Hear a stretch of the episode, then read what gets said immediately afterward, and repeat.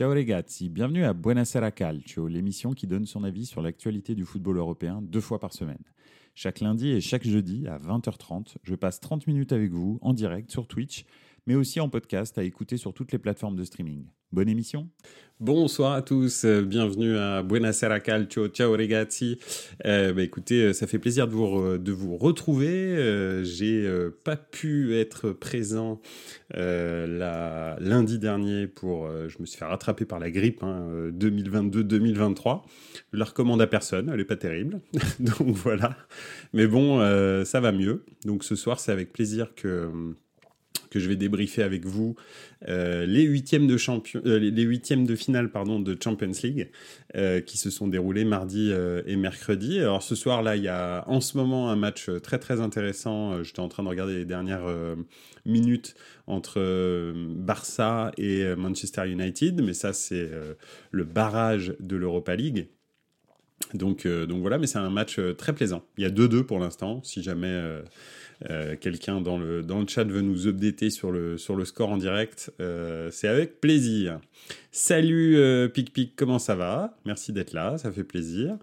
Euh, donc, euh, donc oui, ce soir, euh, ce soir comme d'habitude, hein, 30 minutes avec Buonasera Calcio. Euh, pour que je partage mon avis un petit peu sur ce qui s'est passé mardi et mercredi. Ça faisait très longtemps qu'on attendait la Ligue des Champions. Hein. Euh, ça s'est terminé au mois de novembre.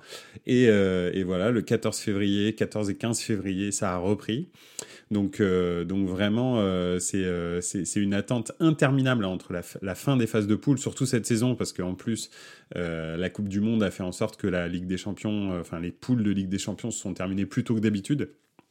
Donc ça a mis encore plus de temps entre les derniers matchs de Ligue des Champions et, euh, les huitièmes de finale. Alors, euh, Pic Pic qui dit visiblement Neymar a, été aussi mauvais sur le terrain mardi qu'à la table de poker le même soir. Sale semaine, oui. Sachant qu'en plus le même soir, et puis ensuite il a recommencé pendant un jour ou deux, hein, je crois, de, suite, hein, parce qu'il s'est inscrit, je crois, en tout et pour tout à, à trois tournois. Euh, certainement pour, euh, je sais pas, soigner son dépit euh, amoureux, enfin, je sais pas, amoureux sportif. Euh, donc euh, voilà. Bah, revenons justement, hein, comme vous le voyez, euh, le premier point, ce sera PSG Bayern. Alors bon, qu'est-ce que qu'est-ce qu'on peut dire de, ce match euh, PSG Bayern ce qui, est, un peu triste, euh, c'est que c'est euh, finalement la situation des notes euh, de la situation du club euh, qui est complètement ubuesque et on va revenir un petit peu en détail dessus très rapidement, mais je veux dire en tous les cas c'est important de comprendre euh, qui tire dans quel sens et pourquoi est-ce que finalement les décisions sont un petit peu prises de façon ubuesque. Donc c'est un petit peu intéressant. Mais si on se base sur le, sur le match déjà, avant de comprendre pourquoi est-ce qu'on en est arrivé là, euh, si on se base sur le match, euh, bah, Paris est arrivé en victime expiatoire en disant en gros euh, on n'a pas Mbappé. Ça veut dire que de toute façon, on ne peut strictement rien contre cette équipe du Bayern. Comme si déjà, première chose, euh, le Bayern était euh, l'ogre qui roulait sur tout le monde, de, ces dernières saisons, ce qui n'est pas vraiment le cas ces derniers temps. Si vous regardez la Bundesliga, euh, vous savez que finalement ils sont au, ils sont au coude à coude avec le FC Union, euh, que le Borussia Dortmund n'est pas très loin et que euh, et que Francfort non plus n'était pas très loin. Bon là ils se sont un petit peu troués, mais en tous les cas il y avait il y a, match cette saison. Hein. Je crois qu'il y a qu'un seul point d'écart, même c'est sûr, il y a un seul point d'écart entre le FC Union et, le Bayern Munich. Donc euh, il y a vraiment match dans le dans le championnat. Ils ont perdu beaucoup de matchs. Ils sont pas du tout euh, comment dire, euh, vraiment euh, euh, impériaux depuis le début de saison. Donc, il y avait match. Je ne sais pas pourquoi est-ce que Paris a déterminé que sans Mbappé, de toute façon, il ne pouvait pas euh, rivaliser avec le Paris Saint-Germain. Ça, c'est un, ça, c'est un vrai, euh, c'est un vrai, une vraie interrogation parce que Paris, à part Mbappé, enfin, je veux dire, quand vous avez Neymar, Messi sur le terrain, euh, Verratti, au milieu du terrain, vous avez des Fabian Ruiz, des, des, des Danilo, en défense, vous avez Marquinhos, Sergio Ramos euh, etc., etc. Enfin, je sais pas, Hakimi, euh, Nuno Mendes et tout. Vous n'avez pas une équipe de, de CFA, quoi. C'est pas, je veux dire, vous avez le droit de jouer au football, même si vous n'avez pas Mbappé sur le terrain. vous avez tout à fait le droit d'avoir un, vrai, un vrai plan de jeu. Et ça, déjà, c'est absolument pas le cas. Et ça, le, premier à être blâmé euh, pour ça, à blâmer pour ça, très clairement, c'est euh, Galtier. Galtier, très honnêtement, je ne sais pas ce qu'il a fait et je ne sais absolument pas pourquoi est-ce qu'il est allé comme ça en victime expiatoire face, au, face au Bayern, mais c'était ridicule. Mais bon, après, on peut comprendre le plan. Le plan, c'est en gros, on fait le dos rond, et puis au match retour, on aura tout le monde qui sera plus en forme, hein, parce que donc Kipembe revenait de blessure, euh, Hakimi aussi n'était pas vraiment au top. D'ailleurs, on voit que là, il va être absent au prochain match. Euh, Mbappé donc n'était pas là ou en tous les cas euh, a joué mais qu'une trentaine de minutes. Donc ils se sont dit le but du jeu c'est d'être en vie pour le match retour. Alors le, finalement si on regarde l'entrée de, Mbappé et ce qu'il a fait au Bayern, bah en fait on a l'impression que c'est pas c'est pas tant un mauvais plan que ça parce que en 30 minutes le Bayern euh, bah, un petit peu euh, fait dessus euh, comme jamais ça avait été le cas pendant 60 minutes avant. Donc ça veut dire que quand Mbappé rentre, il appuie exactement là où ça fait mal pour le Bayern, c'est-à-dire la vitesse dans leur dos. c'est vraiment la gros, le gros problème parce qu'il joue à trois défenseurs centraux généralement. Alors là, bon, Pavard s'est fait expulser, donc probablement vu qu'il a plus trois défenseurs centraux aptes, il va certainement passer à quatre avec euh, deux latéraux, deux vrais latéraux et deux défenseurs centraux seulement. Mais ça change pas que ce sont des défenses, c'est une défense, le Bayern, euh, qui est assez lourde et couplé à ça le fait que euh, Nagelsmann leur demande de jouer très très haut, de toujours faire un pressing très très haut, une récupération du ballon très très haute. Si vous arrivez à faire la différence sur un, une ou deux passes, derrière c'est des boulevards pour Mbappé. Donc, effectivement, Mbappé, bah, il appuie là où ça fait mal. C'est des boulevards pour Mbappé, mais aussi pour Mendes et pour, euh, et pour Hakimi. Donc, voilà. Effectivement, finalement, le plan est pas si horrible que ça, mais je trouve ça un petit peu insultant, moi, pour le Paris Saint-Germain, de se dire qu'on ne peut strictement rien faire excepté défendre dans nos 30 euh, mètres et laisser Messi et Neymar devant et voir euh, ce qu'ils peuvent faire ou ce qu'ils peuvent pas faire. Donc voilà. Bon, finalement, ça a été un match euh, que le Bayern n'a pas vraiment. Euh, comment dire Ils n'ont pas saisi vraiment toutes les opportunités qui s'offraient à eux. Ils n'ont pas voulu appuyer sur l'accélérateur. Pas voulu ou pas pu. Hein, euh, je pense plus, c'est pas pu. Pas pu appuyer sur l'accélérateur. Ils ont eu des occasions, mais ce pas des occasions folles. D'ailleurs, le but, je pense qu'on peut, on peut clairement dire que Donnarumma est quand même pas non plus impérial sur ce but-là, même s'il fait de très très beaux arrêts dans le, dans le match.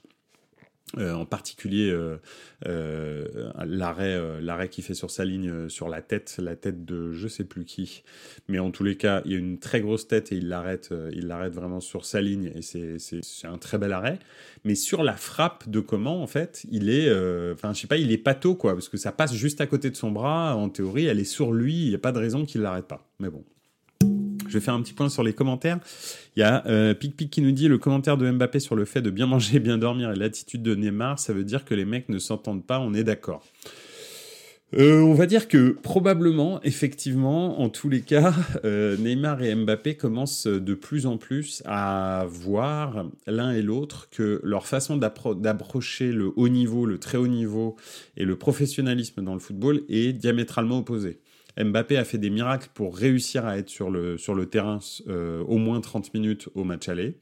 Euh, certainement qu'il a fait des, euh, des centaines d'heures de soins avec des kinés, qu'il devait dormir tous les soirs à 8h30, etc., etc. Il devait hydrater, prendre, des, prendre des, des, compléments et tout. Et puis à côté, bah, vous voyez effectivement, comme tu le dis, Neymar qui juste après le match du Paris Saint-Germain, en tous les cas le lendemain, euh, s'inscrit à, un, tournoi de poker, euh, joue jusqu'à minuit et demi, euh, se retrouve ensuite dans un McDonald's, se fait photographier dans un McDo en train de avec des potes. Alors je sais pas s'il en a mangé ou pas parce que la photo ne montre pas qu'il mange quelque chose, mais bon, hein, c'est voilà. Je suppose que ou je suppose qu'il s'est nourri et donc c'est vrai que c'est, je sais pas s'ils s'entendent pas, mais je pense que Mbappé a voulu euh, taper un peu du poing sur la table. Et euh, coïncidence ou pas, en tous les cas, j'ai pas l'impression que ce soit une coïncidence, mais euh, Neymar, juste derrière, fait exactement l'inverse de ce qu'avait demandé Mbappé à ses coéquipiers en disant pour qu'on soit tous en forme dans trois semaines, il faut qu'on se repose bien, qu'on mange bien et qu'on dorme bien. Bon bah voilà, il fait exactement l'inverse le lendemain. Donc je pense effectivement que c'est plus qu'un message subliminal. je pense que c'est directement, hein, prends ça dans ta face, fais ce que je veux en dehors de mon travail, de, des heures d'entraînement, quoi. Donc voilà. Parce que Neymar est toujours à l'entraînement, il est à l'heure et tout, hein. il n'y de, a pas de problème avec ça. Donc bon, en tous les cas, effectivement, il y a des dissensions dans, euh, dans l'équipe, mais euh, je pense quand même que finalement, si on regarde un petit peu, euh, un petit peu le, avec un petit peu de recul, le, le comment le match et surtout le match retour. Bon, déjà d'une, il est dans trois semaines et ça c'est plutôt bien. C'est uniquement pendant les huitièmes de finale que ça existe, ça. Euh, mais euh, parce que d'habitude c'est toujours deux semaines. Trois semaines, ça laisse vraiment le temps à tous les blessés de revenir, euh, à d'autres aussi de se blesser, hein. peut-être. Hein. Enfin, je le souhaite pas pour le Paris Saint-Germain. Mais, mais effectivement, l'équipe qui sera en face du Bayern à Munich le 8 mars sera une équipe complètement différente et probablement avec un Mbappé qui sera à 100%.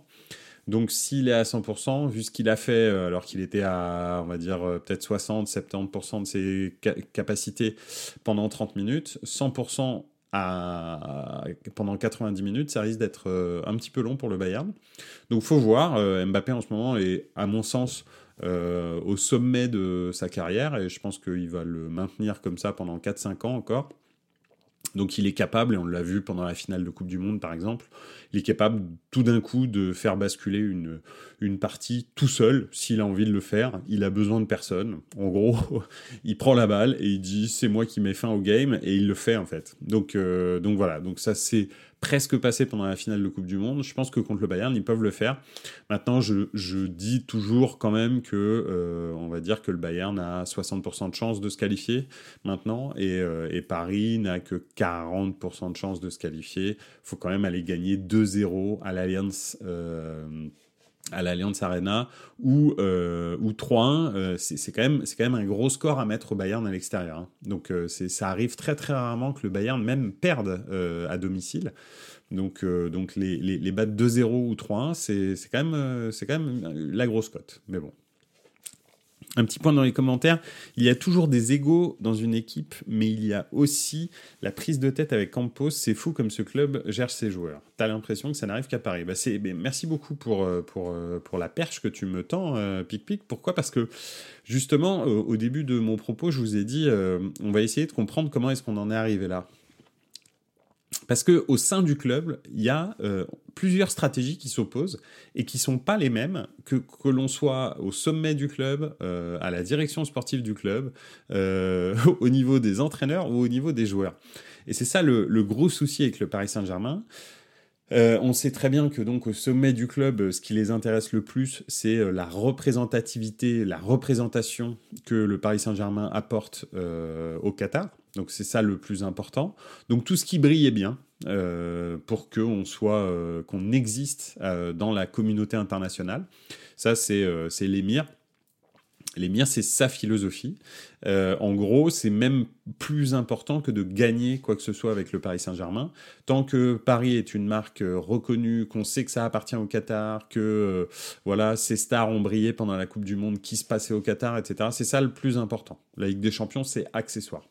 Ensuite arrive euh, Campos. Campos, son, credo, euh, on le sait, lui, euh, il faut savoir qu'il a une double casquette. Hein. il est aussi conseiller sportif du Celta Vigo, par exemple. Donc c'est vraiment très très particulier d'avoir une sorte de directeur sportif, parce qu'il n'est pas officiellement directeur sportif, du Paris Saint-Germain, qui en plus de ça est conseiller sportif pour un autre club, et en plus de ça a une société de trading de joueurs euh, ce qui fait que probablement qu'il l'utilise d'ailleurs pour transférer des joueurs euh, au Paris Saint-Germain. Donc en gros, le mantra de, de, de, Campos, lui, c'est je veux euh, faire venir le plus de joueurs inconnus au Paris Saint-Germain. Hein. Excusez-moi. On le voit avec les Vitinha par exemple, qui n'est pas inconnu, mais en tous les cas qui n'était pas très connu. Des joueurs en gros qui, ont un fort potentiel à la revente si jamais ils se comportent bien euh, dans une vitrine comme le Paris Saint-Germain. Donc c'est le but pour lui, hein, étiqueter et équitiquer euh, aussi de cette, euh, de cette réflexion, euh, Vitinha, etc. Enfin voilà, les espèces de recrutement pas bling bling, Fabian Ruiz, des choses comme ça. Qui, lui, derrière, via sa société de trading, en étant la personne qui, prend au, passage, va prendre des très grosses commissions sur les reventes une fois que ces joueurs-là ont brillé au Paris Saint-Germain. Alors, bah, c'est fréquent avec Campos, euh, tous ces joueurs ne brillent pas, hein. donc, euh, donc il a aussi beaucoup de déchets. Mais bon, voilà, ça, ça arrive, et, euh, généralement, il prend des très très gros billets, il l'a fait énormément à, Monaco, il l'a fait beaucoup aussi à Lille, et il se dit, bah là, euh, là, je suis passé à la vitesse supérieure avec le Paris Saint-Germain. Il a donc choisi euh, Christophe Galtier. Pourquoi? Parce que, bah, comme ça, il n'aura pas de bâton dans les roues euh, avec l'entraîneur. L'entraîneur sait comment il fonctionne.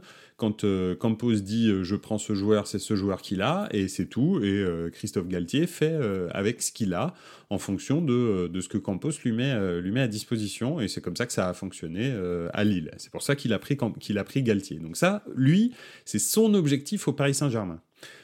De l'autre côté, le truc, c'est que les joueurs, en tous les cas, en l'occurrence Kylian Mbappé, lui, son objectif, c'est de gagner la Ligue des Champions avec le Paris Saint-Germain.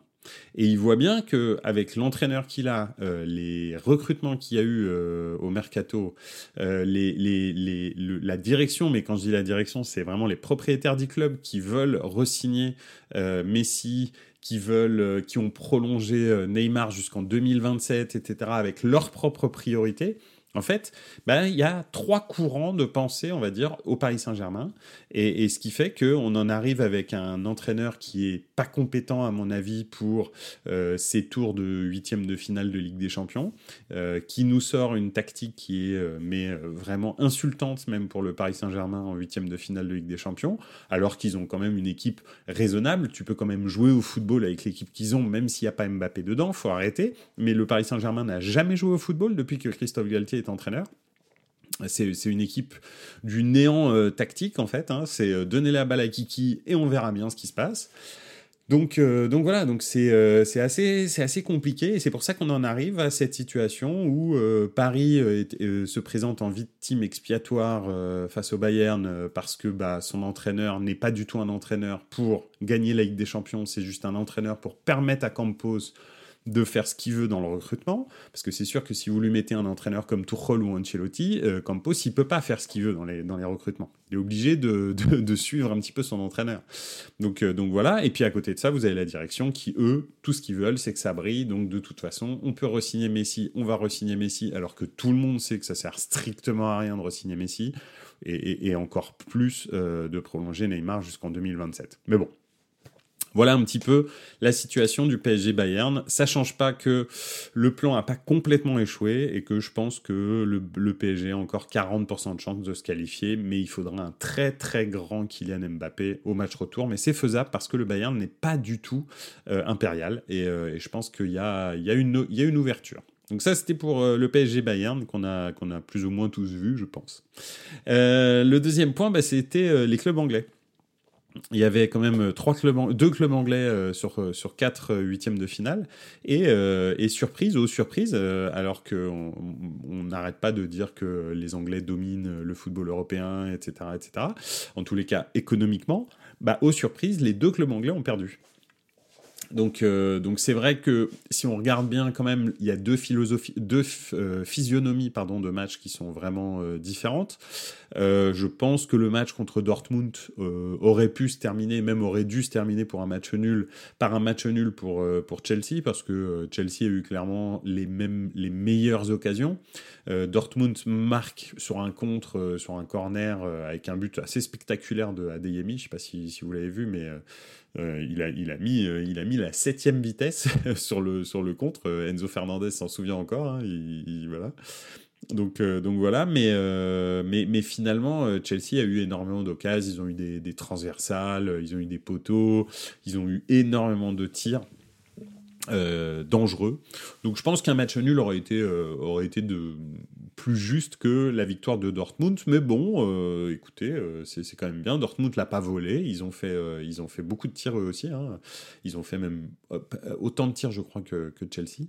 Donc, donc non, c'était plutôt un match en tous les cas très agréable à voir, à, voir. Un match plutôt ouvert. Deux équipes qui, qui ne fermaient pas le jeu. Et c'est vrai que Chelsea, avec ses 12 000 recrues, parce que là, il y avait Joao Félix, Moudric, qui sait qu'il y avait, bah, il y avait Rhys James qui était revenu et ça, ça se voit euh, vraiment, ça, ça, leur donne quand même un petit peu de stabilité. Euh, sur l'aile droite, euh, donc donc voilà, mais c'est pas c'est pas il, a pas trouvé encore Graham Potter le j'allais dire Harry Potter mais non Graham Potter l'équilibre pour euh, pour, pour, faire jouer toutes ces recrues ensemble. En même temps, c'est impossible de toutes les faire jouer ensemble parce qu'il y en a beaucoup trop, il y en a beaucoup plus que 11, donc il peut pas tous les faire jouer. Mais, euh, mais c'est vrai que trouver un équilibre pour, euh, pour réussir, en tous les cas, d'avoir un système de jeu dans lequel tout le monde peut s'épanouir, pour l'instant, c'est vraiment pas le cas. Donc voilà, ils ont perdu en plus des gens, hein, des Mason Mount qui, qui n'existent plus. quand il rentre, tu as l'impression que c'est son frère, alors qu'il avait un niveau stratosphérique il y a encore un an et demi, deux ans. Donc, donc voilà, donc c'est ouais, c'est euh, Chelsea a pas sorti d'affaire, mais en même temps. Sur ces huitièmes de finale aller, ils sont pas non plus éliminés. Euh, ils ont montré au match aller qu'ils avaient les moyens de mettre des buts euh, à Dortmund, même s'ils l'ont pas fait. Ils ont, ils ont vraiment les moyens. Donc on, va voir un petit peu comment ça, comment ça, ça va se passer. un petit point sur les commentaires. Paris a trop une image de nouveaux riches qui surpayent des joueurs aussi bien en indemnité qu'en salaire. Je ne vois pas comment ça peut fonctionner. Si je dois vendre un de mes joueurs au PSG, le prix c'est x3. Mais Sandman, ce sera une super affaire cet été. Ouais. Alors, effectivement, bah oui, euh, Paris, euh, pour l'instant, surpaye les joueurs en permanence. Après, c'est un petit peu le, mal de tous ces super euh, clubs. Manchester City, mais aussi Manchester United. ces clubs qui ont énormément d'argent, effectivement, ils, très souvent, ils payent, ils payent beaucoup trop cher les joueurs. Donc, euh, donc voilà. Et le gros souci, c'est pas trop qu'ils les achètent cher parce que ils ont les moyens, donc ça c'est pas trop un problème. Et puis encore, c'est même plutôt cool parce que ça ruisselle un peu euh, sur euh, le championnat autour, les championnats dans lesquels ils sont achetés ces joueurs.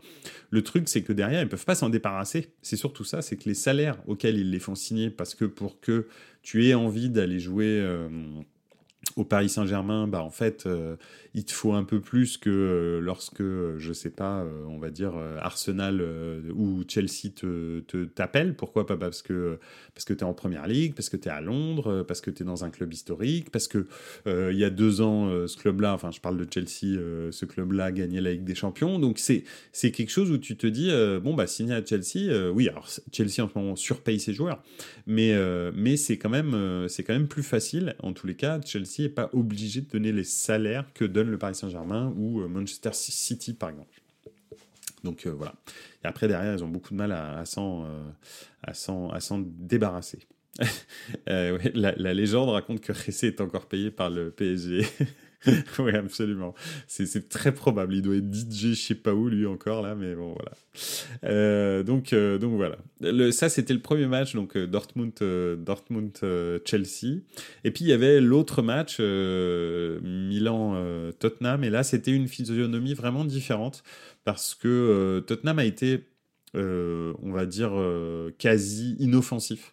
Euh, ils n'ont ils pas eu d'occasion franche, on va dire. Il y a eu des tirs qui ont été cadrés, mais c'était pas des tirs euh, vraiment dangereux. C'était des déviations de la tête, euh, très lointaines, des choses comme ça. Mais il y avait, il y a pas eu de, a pas eu de vraie occasion où où tu as pu te dire, oulala, là là, Milan est passé proche de prendre un but. Donc euh, d'ailleurs a été euh, très rassurant, bizarrement, ça fait deux matchs qui est très rassurant, donc euh, pourvu que ça dure. et puis Milan, Milan a réussi à faire bah, un deuxième clean sheet d'affilée, ce qui n'était pas arrivé depuis, depuis très très longtemps, mais alors en particulier depuis la reprise du mois de janvier, hein, vu que Milan était l'équipe qui avait encaissé le plus de buts depuis, depuis le début de 2023, je crois, avec 18 buts en 6 matchs ou, ou un truc comme ça. Donc, donc là, ça fait deux matchs d'affilée que que, que, Milan n'encaisse pas de but. Euh, il marque très très vite dans le match, donc ça aussi ça simplifie un petit peu les choses, hein, parce que vu que Tottenham déteste faire le jeu, déteste avoir la balle, c'est plutôt une équipe de contre, euh, bah, en fait ça, a cassé un petit peu leur, dynamique. Donc, euh, donc vraiment un très, bon match en tous les cas, avec énormément d'engagement. Et effectivement, comme dit, euh, euh, Pic Pic, Giuseppe Meazza était en feu. Alors, non, pas Giuseppe Meazza, parce que donc c'était San Siro hier.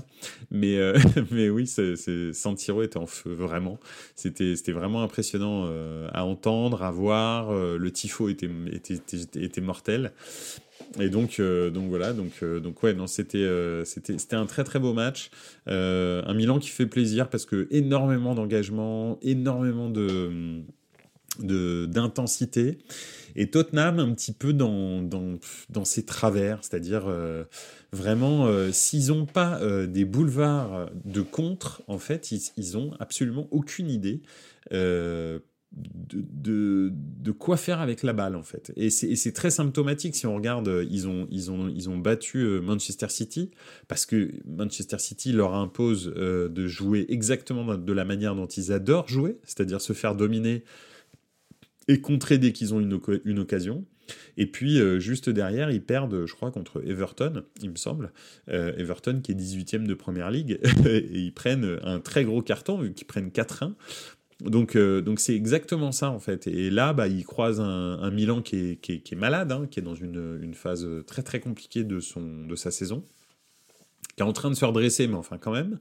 Et, euh, et en fait, à partir du moment où ils prennent le but, c'est terminé en fait. Vous les voyez plus et, il se passe plus rien en fait. Et ils savent absolument pas quoi faire avec le ballon. Euh, et puis, si Kane est bien muselé, comme ça a été le cas hier, et là, chapeau à, à euh, qui, est, qui, est, qui, est, une nouvelle recrue du Milan, enfin en tous les cas qui a été recrutée au mois de septembre dernier, mais, euh, mais qui commence, on va dire, sa carrière chez, à Milan là depuis 2-3 matchs, vraiment comme titulaire.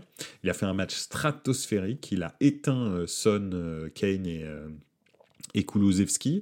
Et puis Simon Kier en tête à tête avec euh, Kane aussi. Euh, quand c'était Patio, c'était euh, c'était Kane, c'était Kier. Et ils ont fait, ils ont éteint complètement Harry Kane qui essayait de décrocher, mais en fait, plus il essayait de décrocher, plus en fait, soit Thio, soit Kier allaient le chercher au milieu du terrain. Et il n'arrivait jamais à pouvoir contrôler un ballon de façon correcte. Et ça a été un petit peu la clé du match. Donc, donc voilà, ça plus un Théo Hernandez retrouvé, un Léao qui a fait énormément de, dégâts dès qu'il avait la balle. Et puis, et puis un, Olivier Giroud qui a fait un match absolument mais incroyable. Vraiment, euh, alors les gens qui regardent le football euh, avec des stats et qui se disent euh, oui, il n'a pas marqué, il n'a pas fait de passe décisive, bah en fait le foot c'est pas que ça. Le foot c'est aussi c'est aussi comblé, c'est de temps en temps la retrouver latérale, on, il crée des espaces. sur le but, bah, c'est lui qui aspire des défenseurs qui permettent qui permettent à Brahim Diaz de, de frapper et de, de marquer. Donc donc voilà, donc effectivement une très très très grosse partition de d'Olivier Giroud aussi hier.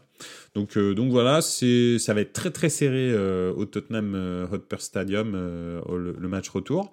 Mais un truc qui est bien, c'est que c'est que bah, Milan est encore en vie. Et, et ça, avant le match, vu les prestations catastrophiques depuis le début janvier, bah, c'était pas gagné. Il y avait quand même de très bonnes chances que Milan prenne une, une dérouillée sévère. Donc c'est pas le cas. Tottenham aura certainement à cœur de se reprendre, mais en tous les cas, ils ont le destin entre leurs mains et euh, jusqu'à preuve du contraire, il faut que Tottenham gagne 2-0 au match retour pour se qualifier. Pareil pour Chelsea. Donc les deux clubs anglais sont dans une situation euh, similaire. Ils reçoivent au retour et ils doivent gagner au minimum 2-0. Et c'est pas c'est pas une mince affaire contre ces deux équipes que sont euh, Dortmund et, et Milan. Donc on verra bien. Et enfin, euh, donc ça c'était pour, euh, pour les deux clubs anglais qui ont perdu. On va voir, hein, euh, on va voir. Il reste Liverpool, il reste bien sûr Manchester City. Liverpool est un peu malade, le Real aussi. Enfin quoi que le Real se reprend là, ils, ont, ils ont fait une belle victoire contre Elche, je crois hier 4-0. Mais donc, donc voilà. Mais je voulais aussi revenir sur, sur le Benfica qui déjà m'avait impressionné pendant les phases de poule, vraiment, euh, vraiment impressionné, les matchs contre, euh, contre le Paris Saint-Germain, euh, mais même ce 6-1 contre le, contre le club israélien pour réussir à être premier du groupe. Rafa Silva, qui pour moi, c'est, il est, il est incroyable ce joueur. Honnêtement, je suis, je suis béat devant devant les qualités de Rafa Silva. Euh, donc pour moi, Benfica, il va falloir. Ils ont gagné 2-0 à l'extérieur hier contre le FC Bruges. FC Bruges qui est dans une période très très compliquée de sa saison. Eux, c'est comme Milan, mais sauf que ça s'arrête pas. C'est une descente aux enfers. là, ils sont en train de tout perdre en fait. Euh, ils ont ils ont ils ont tout perdu. Donc euh, donc là, au championnat, ils ont complètement décroché. en coupe, je crois qu'ils se sont fait sortir. Là, ils ont perdu le match aller 2-0 euh, de huitième de finale, ce qui fait que bon, aller gagner euh, au Stadio de la Luz euh, à Benfica dans trois semaines, 3-0 au minimum, j'y crois pas vraiment. Donc pour moi, Benfica a déjà un pied en quart. Donc, voire même un pied et demi en quart. Donc euh, je pense que celui qui va prendre Benfica, il va pas forcément faire une super affaire euh, en quart de finale. Et, peu importe qui c'est, je pense très sincèrement qu'il peut y avoir une très très grosse surprise euh, en quart de finale parce que Benfica c'est une équipe qui sait ce qu'elle fait c'est pas, elle sait exactement ce qu'elle fait, elle, elle se prend pas pour quelqu'un d'autre, elle joue en permanence, elle a des joueurs d'une qualité technique qui sont impressionnants, elle a une débauche d'énergie qui est vraiment très très impressionnante et elle a un bel effectif en fait. Quand vous voyez que par exemple sur le banc elle a Draxler, alors c'est Draxler, mais c'est quand même une équipe qui a un budget euh, comparable à celui de Lyon. Euh, donc euh, donc c'est pas non plus c'est pas non plus une équipe qui a un budget stratosphérique, même si c'est un très grand club. attention, hein, je compare pas le Benfica à Lyon, hein, ça n'a rien à voir. Lyon c'est un, un bon club français. Le Benfica c'est c'est un club de légende, donc c'est autre chose, c'est un autre niveau. Mais mais ça change pas qu'en termes de budget, c'est relativement comparable. Et je trouve que l'effectif euh, de, Benfica, euh, faudrait peut-être que Chirou euh, regarde un petit peu comment on construit des effectifs au Portugal, parce que ça pourrait peut-être l'intéresser et ce serait pas anodin. Donc, donc voilà. Donc oui, je pense que Benfica risque de, de, faire une très très grosse surprise en quart de finale, j'ai l'impression. Et j'ai pas l'impression qu'il y ait d'équipes qui peuvent vraiment les inquiéter. Donc voilà. Euh, Benfica, à chaque fois qu'ils vendent leurs meilleurs joueurs, ils deviennent plus forts. C'est assez dingue de voir le scénario se répéter chaque année. Ouais, faut savoir que ils ont vendu, par exemple, à Chelsea, euh, Enzo Fernandez, hein, euh, c'était cet hiver, donc pour 120 millions. Donc c'est quand même pas, c'est quand même quasi le pilier de ton milieu de terrain qui s'en va en cours de saison. Et pourtant, ils arrivent en huitième de finale Ligue des Champions. Alors oui, c'était contre le FC Bruges. Ça change pas que gagner 2-0 à l'extérieur, avec la maîtrise qu'ils ont marquée. Oui, ils ont, ils ont vendu aussi Nunez, euh, dit, euh, dit Pic Pic, ouais, absolument. Euh, c'est, ils arrivent toujours à se refaire. Et, et, franchement, non, non, c'est là, moi, je trouve que ça fait 2-3 ans que qu'ils sont toujours là, huitième, quart de finale. Et là, j'ai bien l'impression qu'on peut les voir plus, plus haut que le, le quart de finale. Donc, on verra bien.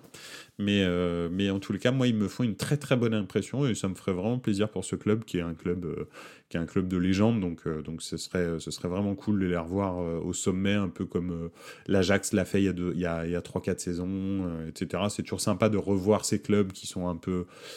qui sont un peu. Qui, qui, ont des histoires un petit peu en dents de scie parce que parce qu'ils n'ont pas une stabilité financière comme les très gros clubs espagnol, anglais euh, euh, et, et, puis le Paris Saint-Germain. Donc euh, voilà, et le Bayern. Donc voilà. Écoutez, en tous les cas, c'était c'était mes réflexions sur les huitièmes de finale aller de Champions League. Euh, ça va continuer. Ce soir, euh, bah, il y, a eu, euh, il y, a, la Ligue Europa qui est, qui est, partie. Lundi prochain, on va aborder un autre sujet. Hein. Je pense que le championnat va nous, va nous amener d'autres, d'autres, les championnats respectifs de tous nos, de tous nos clubs chéris vont, vont nous amener d'autres enseignements. Donc, donc voilà, on verra bien, on verra bien ce qui, comment ça va se passer. Mais ça a été encore une fois un plaisir de partager, de partager mes pensées avec vous. je vous souhaite une excellente soirée. N'hésitez pas à euh, vous abonner euh, à la 93 ah pardon à Buonasera Calcio euh, sur Twitter, sur sur Instagram, mais aussi sur Apple Podcast, sur ce que vous voulez, Deezer, Spotify. N'hésitez pas aussi à noter, à noter les, les, les, podcasts et les vidéos sur, sur Twitch. Et puis, et puis à lundi prochain. Voilà. Merci beaucoup d'avoir été là. Ciao ragazzi. Ciao.